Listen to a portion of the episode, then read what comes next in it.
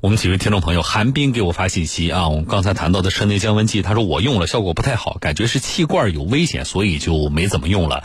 呃，孙成全孙先生说，乖乖，我也用过啊，放在车里好多天，幸亏效果不好被我扔了。蒋仲杰蒋先生说呢，用过一瓶，基本上呢没什么用啊，刚喷上的时候会有一点点凉，但是马上就没用，还挺贵的，所以就再没有用过啊。那么我们今天通过这个案例，其实也不建议大家用啊，这是。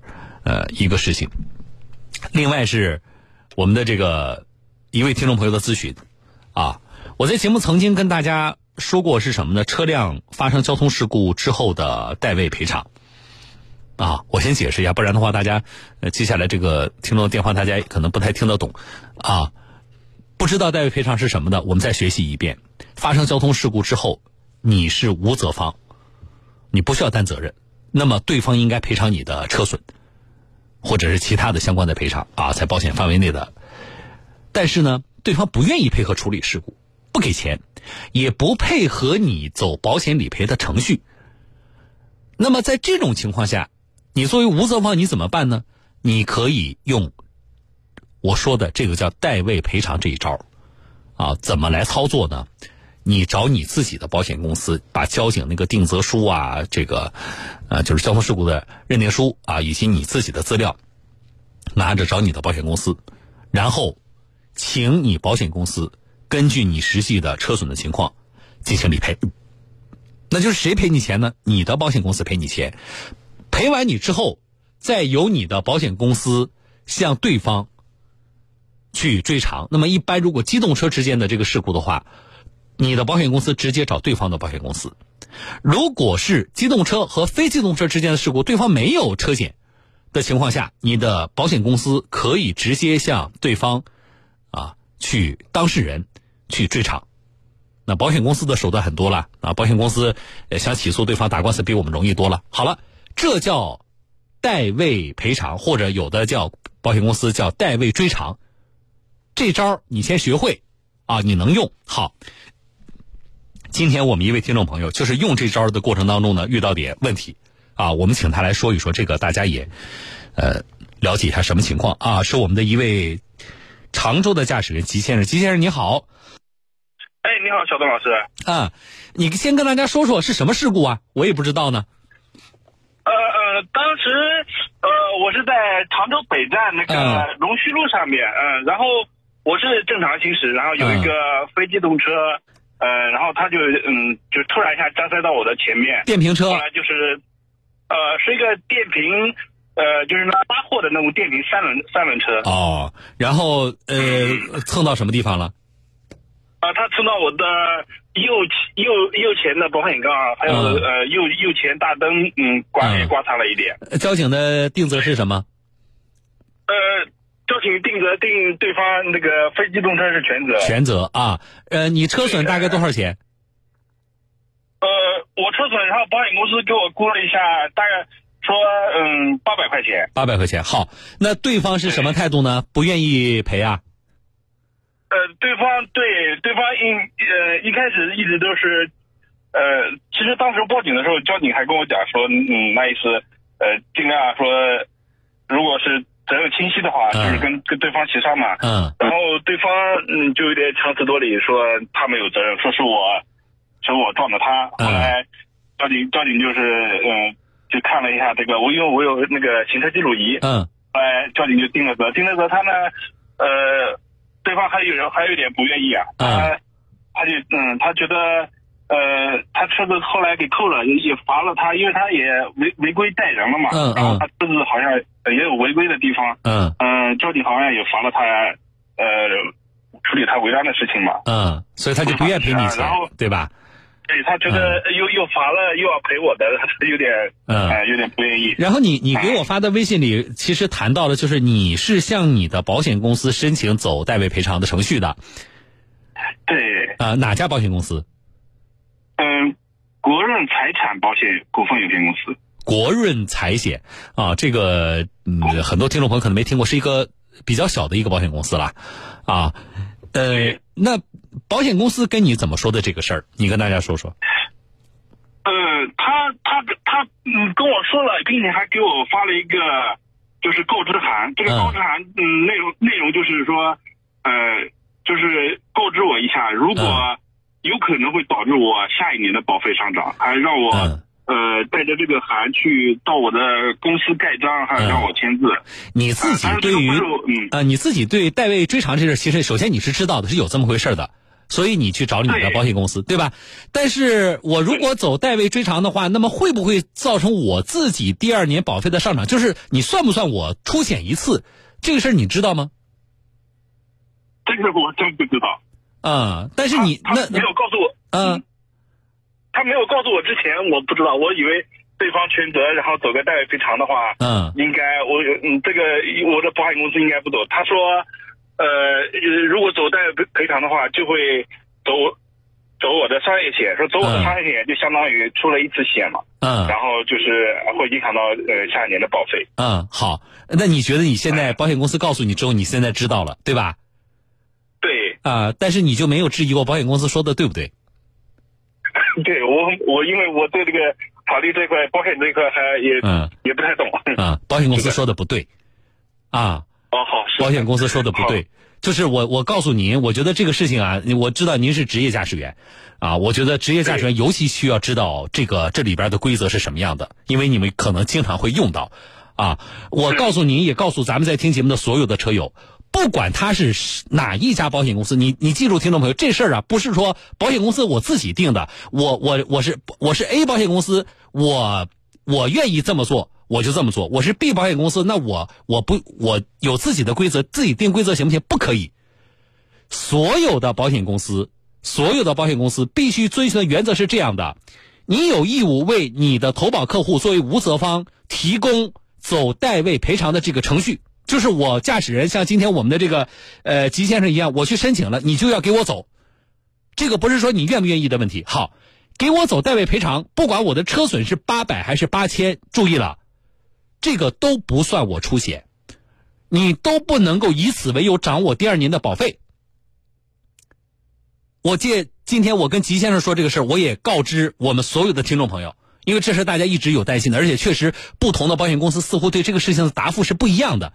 你像这个刚才吉先生他的保险公司还像模像样的还发给他一个告知函，啊，好像这事儿我们做的还挺正规的，实际上是违规的，所以。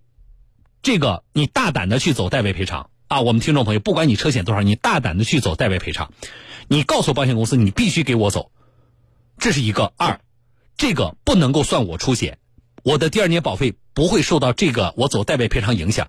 那吉先生，我也告诉你了，啊，我们就知道了，你的保险公司答复是不对的，啊，那你跟我说最后最后你现在这个理赔下来没有？最后怎么走的？最后嘛，然后。其实我也有一点被这个保保险员给就是给弄懵了嘛。对他那意思，呃，如果如果你要是走代位的话，影响到第二年保费，我觉得就呃会会还还会增加。所以说他也是劝我说尽量就是私下就是给他解决，然后能要一点是一点。嗯嗯，一开始呃保险员讲了说呃说哪怕要三百都可以。我当时我这离我的预期是，你这个后来。啊，你碰到个不专业的这个理赔员，你就多坑人。呃，是的，后来后来又去协商，嗯嗯，谈了也谈了谈到六百，然后六百总比三百要要强一点。哦，你就是最终你还是去找那个全责方那个车主了，就是那个非机动车的车主，然后最终是赔了六百。对对，好了。啊，那赔下来也行，但是实际上，如果说保险公司开始就肯正常的履行这个代位赔偿程序的话，你还能多赔两百，而且你实际上不用费劲去去去找人家去那个什么。对，我每次 我怕带第二年的保费啊。嗯，好了，那我们今天知道了。啊，这回就知道了，而且下次你就可以大胆的去找这个你的那个保险公司。如果下次理赔员再跟你这么说，你就告诉他，你说我都问过人家省台的主持人了。好，然后你就正常走。如果你正常走完了这个程序，但是我不希望你发生事故啊。我我我是告诉大家，万一如果说咱们正常的也走了这个事故，但是保险公司确实给我算我出险的，你来找我。好的，好不好？啊。这个我觉得哎，不谢谢谢不谢，我倒觉得在这个事情上我们要给大家撑腰的。好了，我不过占用你时间了啊，你这个职业驾驶员，我觉得停下来跟我们说这个事情啊，以后反正咱们也注意这个驾驶安全，也希望生意兴隆啊，吉先生。好的，感谢感哎谢感谢，，不谢不谢，好，我们再见啊。嗯好的，再好见，再见啊。好，这个事儿，你说多耽误事儿啊？啊，你这个理赔员你自己啊不专业，或者说你这个保险公司向一线的理赔员传递的信息就是错的，那么导致的结果是什么呢？它就会让我们正常的理赔程序啊就变得复杂。本来呢，对方是非机动车一方，他自己呢去协商就有困难，对方不愿意赔啊。当然，我们认为对方应该承担责任，但是在这种情况下，我作为投保人来讲，我就不需要自己再那么麻烦了。我又是营运驾驶员，本来你保险公司你把我资料拿走，你正常给我走一个代位理赔的程序就完了，对不对？我这里有交警的定责，我这里有保险公司的车辆定损，你正常走就完了。但是你为了保险公司，你自己为了省事儿，你就把所有的这个事情就都推给了我们投保人了，都推给我们车主了。结果是什么呢？我们害怕明年的保费上涨，一共就八百块钱的车损，你明年再涨我几百块钱保费的话，我那我不就亏了吗？所以我就得想办法跟对方去协商，啊，可是协商的过程啊，有顺利有不顺利的，不是那么容易的。另外就是，还有可能直接影响到啊我们的这个投保人的利益的。明明我定的八百块钱车损，那协商你看就没有协商下来八百，协商六百，少了两百块钱呢。啊，这本应该是保险公司你的责任。所以我觉得这家保险公司啊，呃是一家小保险公司，但是我们规模可以小，业务量可以小，但是我们不能不专业呀、啊。我不知道你们是真的不知道这个政策是行业规定是什么样的，还是说有意的还弄份告知函去蒙我们车主啊？我们再谈一遍，代位赔偿，大胆的走，各位，你是无责方啊，大胆的走代位赔偿的程序，并且它不算你出险，保险公司不可以依据这个涨你的保费。啊，不管是哪家保险公司，它大与小，这个是行业规定，不是保险公司的呃公司规定。啊，今天我们再次明确，好吧？锄禾日当午，汗滴禾下土。谁知盘中餐，粒粒皆辛苦。适量取餐，不够再添。善待每餐每饭，培育餐桌文明。剩菜打包，践行光盘，制止餐饮浪费，培养节约习惯。江苏新闻广播与您一起吃好每顿饭，吃完每一餐，爱惜粮食，厉行节约。